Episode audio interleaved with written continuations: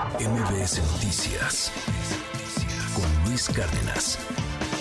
Hay muchas mamás primerizas que nos escuchan, que nos siguen y, que de verdad les apreciamos mucho que, estén con nosotros. Tenemos un WhatsApp, es el 5571 131337, 5571 131337. Hay muchos papás primerizos también, porque este es un asunto pues eh, que nos atañe a todos y nos referimos a la lactancia materna. Más de 500 millones de mujeres trabajadoras en el planeta no se benefician de medidas de protección de maternidad. Tan solo el 20% de los países exigen a las empleadoras o a los empleadores que ofrezcan a las personas pues pausas remuneradas en instalaciones para la lactancia, pero no necesariamente se cumple. Yo le quiero preguntar si eso se cumple o no se cumple en su trabajo. Y hoy platicaremos pues con la doctora Sara María Beltrán. Ella es médica cirujana, médica pediatra, miembro de la Asociación de Consultores Certificados en Lactancia Materna en México sobre el tema justamente de la lactancia. Escríbame por favor en el 5571 131337 5571 131337. Doctora, un honor tenerte aquí en este espacio. Gracias por venir. ¿Cómo estás? Muy bien, muchas gracias. Gracias a ustedes por la invitación y es un gusto para mí estar por aquí. Oye, cuéntanos, ¿qué, qué importancia tiene la lactancia materna para la salud del bebé, para la salud de la mamá también. Bueno, la lactancia materna es la estrategia más efectiva para eh, pues aumentar la, salud o para, para que la salud del bebé, de la mamá, se encuentre en condiciones óptimas. Además, eh, es una estrategia eh, muy económica para disminuir el calentamiento global, para mejorar la economía. No hay acciones que en el mundo que pudieran ser tan tan, tan baratas y que puedan tener mm, el beneficio que tiene la lactancia materna en todos los ámbitos. ¿Cómo que para disminuir el calentamiento global? A ver, ahora sí me dejaste con el ojo cuadrado. ¿Por qué? Por supuesto. Lo que pasa es que eh, el hecho de que una mamá alimente a su bebé, pues no no necesita otra cosa más que esté su mamá, ¿no? Eh, la, otra, la otra alternativa, pues, pudiera ser con fórmulas y, bueno, las fórmulas, la industria ganadera es de las industrias que más contaminan, eso sin tomar en cuenta, pues, todo lo que implica la transportación, el empaque, el etiquetado, la utilización de, biberona, de biberones, hervir agua, que todo esto impacta, pues, evidentemente en el ambiente, ¿no? El primer alimento del bebé es la leche materna, ¿no? Debería de ser. Debería de Debería de ser. ¿Hasta cuánto tiempo? Eh, la Organización Mundial de la Salud marca que el bebé debe de, recibir la leche de su mamá tan pronto como nazca, eh, eh, de manera exclusiva durante los primeros seis meses y extenderla hasta los dos años o más junto con otros alimentos a partir de, los seis meses. Y bueno, lo que marca la Organización Mundial de la Salud es hasta que la mamá y el bebé así lo decidan. Hasta que la mamá y el bebé así lo decidan. Que un promedio serían que un año, dos años, tres mm, años. Dos años o más. Así es como lo marca es una el, momento del destete debe ser una decisión de la mamá y el bebé. Casi siempre quien lo decide es la mamá. En, en, los humanos es muy difícil determinar el momento del destete, pero en aquellas comunidades en las que se amamanta con toda libertad, el destete se viene eh, más o menos dando. de manera natural entre los 5 o 6 años. 5 o 6 años, puede seguir eh, pasando algo así, en donde se da de manera natural. Pero déjame cambiarlo a, estos, eh, a esta vida ajetreada, al tráfago brutal que tenemos todos los días con mamás que además pues son trabajadoras y que tienen una carrera y que muchas cosas y bueno, pues, un rollo. Y, y, que de pronto viene este asunto, inclusive hasta emocional, en donde dicen, es que yo no puedo dar leche, es que, es que no me sale, es que ya no puedo. Y se empiezan a sentir muy mal. O sea, aquí nos, nos llegan a escribir sobre ese asunto. Eh, ¿Qué les dices a ellas, por ejemplo? O sea, de entrada, pues es un asunto súper emocional, súper delicado. Súper. ¿Qué haces con ellas? Pues es retomar la confianza en nosotros como mamíferos, ¿no? los humanos... En nosotros como mamíferos. Claro, somos, somos, somos, animales, ¿no? Eh, y la característica de los mamíferos es que alimentamos a nuestras crías con nuestro propio cuerpo. Eso es una cuestión biológica y entonces debemos de volver a, confiar en esa vaya, en la naturaleza, ¿no? En volver a ser mamíferos. Yo les digo a las mamás que así como su cuerpo fue lo suficientemente perfecto y maravilloso para poder gestar a un bebé, debe de ser lo suficientemente maravilloso y perfecto para alimentarlo, porque la naturaleza no puede estar tan equivocada. La naturaleza no sabe de laboratorios, la, la, naturaleza no sabe de fórmulas, el cuerpo sabe que debe de alimentar a un bebé, ¿no? Porque de lo contrario estaría atentando en contra de nuestra propia especie, especie y eso pues pondría, nos pondría en riesgo, ¿no? Entonces es volver eh, o es hacer que la mamá retome la confianza en, en, su propia especie como mamífera, ¿no? Dicen aquí en el WhatsApp, les recuerdo, tenemos un WhatsApp abierto absolutamente para todo el auditorio. Estamos platicando con la doctora Sara María Beltrán, médica cirujana, es médica pediatra, experta pues en, en, estos, en estos temas, hablando sobre la lactancia materna.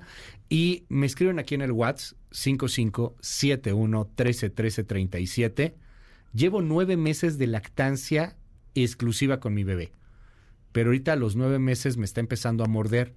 Me duele horrible. ¿Qué hago?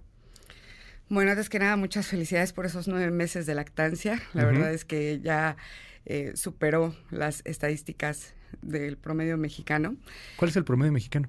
De, lactancia. Bueno, eh, estamos que cada tres de diez mujeres logran lactancia materna durante los primeros seis meses, ¿no? O sea, los seis meses por lo regular viene un destete. En, general, México? ajá. Mira. ¿Y en el mundo más o menos va por ahí? En el mundo va más o menos por ahí. Ok. Sí, sí. Hay, hay lugares donde, donde amamantar más tiempo, pero en México es, estamos bastante abajo de lo que, de lo que nos gustaría. O sea, el promedio en México son seis meses. Muy interesante ahí el dato. Pero bueno, a esta persona que le recomiendo. Eh, sí, las mordidas forman parte pues de una etapa bastante dolorosa para las mamás. Es importante que sepa que va, que va a pasar eh, es importante decirle al bebé, porque aunque a los nueve meses no son del todo conscientes, decirle antes de la toma que por favor no lo haga. El bebé probablemente no va a entender ni a la primera ni a la segunda, pero eh, si ella le dice no lo hagas y cada que lo hace lo retira y le dice no lo hagas porque si lo haces te voy a tener que dejar de dar. Y muy importante que cuando esto pase nadie de alrededor se ría, ¿no? Porque de pronto está la mamá dando pecho, el bebé muerde y entonces alrededor vienen risas y eso el bebé lo toma como un estímulo positivo de, ah, estoy haciendo algo gracioso, lo voy a volver a hacer, ¿no? Eh, entonces, muy importante decirle, no lo hagas, porque si lo haces te voy a tener que dejar de dar porque la mamá lo va a dejar de hacer porque le duele. Eh, y poco a poco esta etapa tendrá que pasar. Ahora, eh, bien interesante esto que dices de que no haya nadie alrededor que se ría. Ese es un problema enorme también que tenemos en, en este país y en, muchos lugares en donde pues nos dedicamos a temas urbanos, en donde la gente está ajetreada. Al final es una cosa íntima, al final es una cosa este, en donde tendría que haber todas las condiciones en los trabajos para que se pudiera hacer de manera cómoda, íntima, digna, etcétera. Pero muchas veces no es así, doctora. La mayoría de las veces la mayoría no, de veces es no es así. ¿Qué le recomiendas a este tipo de, de mamás, a mamás que a lo mejor tienen que venir, salir a trabajar, etcétera? Pueden eh, tomar la, la, leche, guardar la leche, cuánto tiempo se puede guardar la leche, ¿qué pasa ahí? Bueno, yo creo que en primer lugar habría que aconsejar a los, a los directivos eh, o a los, a los dueños de empresas que pongan estas salas de lactancia, ¿no? El hecho de que una mamá trabajadora tenga un lugar digno, limpio, privado para extraerse la leche hace que, eh, pues, ese bebé, el hijo de esa madre, sea alimentado con su, con, su propia leche y entonces eh, el bebé se enferma menos. Si el bebé se enferma menos, la mamá se preocupa menos, trabaja mejor y entonces genera más, ¿no? Em, entonces, el, el primer mensaje sería, pues, a estos vaya a los, a los encargados de estas áreas de trabajo para que pongan salas de lactancia. Eh, lo, lo, ideal, una vez que la mamá ha tomado la decisión de, de regresar al trabajo remunerado, pues eh, sería remedar lo más que se, que se pudiera los horarios que tenía el bebé en cuanto a las tomas antes de que regresara al trabajo. Esto es un es muy, muy complicado porque, bueno, en teoría tendrían que estar haciendo tomas los bebés una vez cada tres horas, pero cualquier mamá que me escucha sabe que, esto no es, no siempre se apega a la realidad, pero bueno, hacer por lo menos una extracción tranquila, tomar en cuenta que esos minutos que va a tomarse para extraerse la leche eh, intente relajarse, intente pensar en su bebé, intente una llamada, una, una, eh, una, foto, escuchar el llanto de su bebé para que entonces pueda salir y pueda fluir muchísimo mejor la leche. Eh, en una sala de lactancia debe de haber un refrigerador o un congelador. Mientras la mamá sale de trabajar, lo introduce siempre en el fondo del refrigerador, no ponerlo en las puertas, porque hay variaciones en la temperatura cada vez que se abre y se cierra la puerta. Y llevar una loncherita para que eso le permitiera el transporte de la, de la oficina. En buena refrigeración convencional, no, no, profesional, ¿no? en buena refrigeración, un refrigerador de estos, ¿Cuánto dura una leche materna más o eh, menos? cuatro días. Cuatro en general, las reglas son, yo les digo a las mamis, acuérdense del número cuatro, temperatura ambiente, Ciudad de México, eh, cuatro horas. En el refrigerador, cuatro días. Y en congelador, igual convencional de nuestras casas, cuatro meses. Ok. Nos dicen aquí congelada hasta cuatro meses. Sí, eh, en general, bueno, puede haber variaciones obviamente del refrigerador, pero así, a grandes rasgos, diría cuatro meses. Nos dicen aquí, eh, cuando nació mi hija, el gerente del banco donde trabajaba me dijo que no me comportara como una sindicalizada y dejara de estar exigiendo mi tiempo de lactancia. Esto le pasa a muchas, a muchas personas. Eh, nos dicen aquí en el, en el WhatsApp, eh, yo no pude amamantar y la verdad no pasa nada. Mis hijas crecieron normales sin ningún problema. Eso sí, traté de darles la mejor leche de fórmula. Hay muchos WhatsApps que se repiten así, gente que, pues, que no pudo, que lo pudo hacer muy poco tiempo. Y, y, que sí luchan con este asunto emocional de es que fui mala madre porque no te amamanté hasta el año o hasta los dos años, ¿no? Este, muy poca gente, de hecho, ahorita que me dijiste esto de los de hasta cinco años en algunas este, comunidades, pues sí, mucha gente así este, dijo, no, ¿cómo crees que cinco años? yo, yo, aguanté seis meses. Eh, ¿Qué le dices a estas personas, insisto? Porque, o sea, hay veces en que, pues, en que no se puede quizá, y no por eso eres menos mamá o menos mujer. Por supuesto. Y además es, es un tema que, que, de verdad las mamás se creen, ¿no? Que, que, por hecho de que lo hicieron algo están fallando. Y no. La lactancia materna es una decisión eh, personal y es una decisión que es muy respetable, ¿no? Lo importante, o los profesionales de la lactancia, nos dedicamos a, a lograr las metas de lactancia de cada mujer. Si una mujer o una familia previamente informada y sobre todo con información científica decide no amamantar, está bien. Pero eh, nuestro trabajo es acompañar y hacer que esas familias que han tomado la decisión de amamantar lo logren. Ese es nuestro principal objetivo. Nos dicen aquí en el WhatsApp, si quieres nos vamos a ir muy, muy rápido. Sería muy interesante saber el porcentaje de mamás que tienen que abandonar el trabajo por la falta de conciencia de las empresas en, México para apoyar la eh, lactancia materna.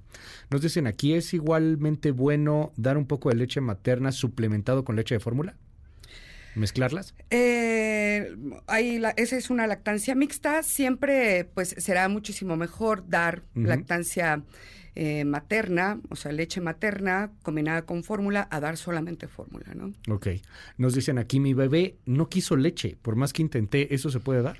O sea, bueno, ¿se puede eh, dar o por qué se da? Usualmente eso sucede cuando el primer alimento que le dan al bebé es fórmula en el hospital. Ahí la interviene primero el sabor de la leche de fórmula. La leche de fórmula es muchísimo más dulce y todos hemos tenido esa sensación de que cuando comes algo dulce y después, si comes un pastel y después tomas agua de limón, el agua de limón ya no te sabe tan dulce, como que me, sabe un poco pues amarga incluso, ¿no? Esto es porque tus papilas gustativas se acostumbraron a ese sabor muy dulce.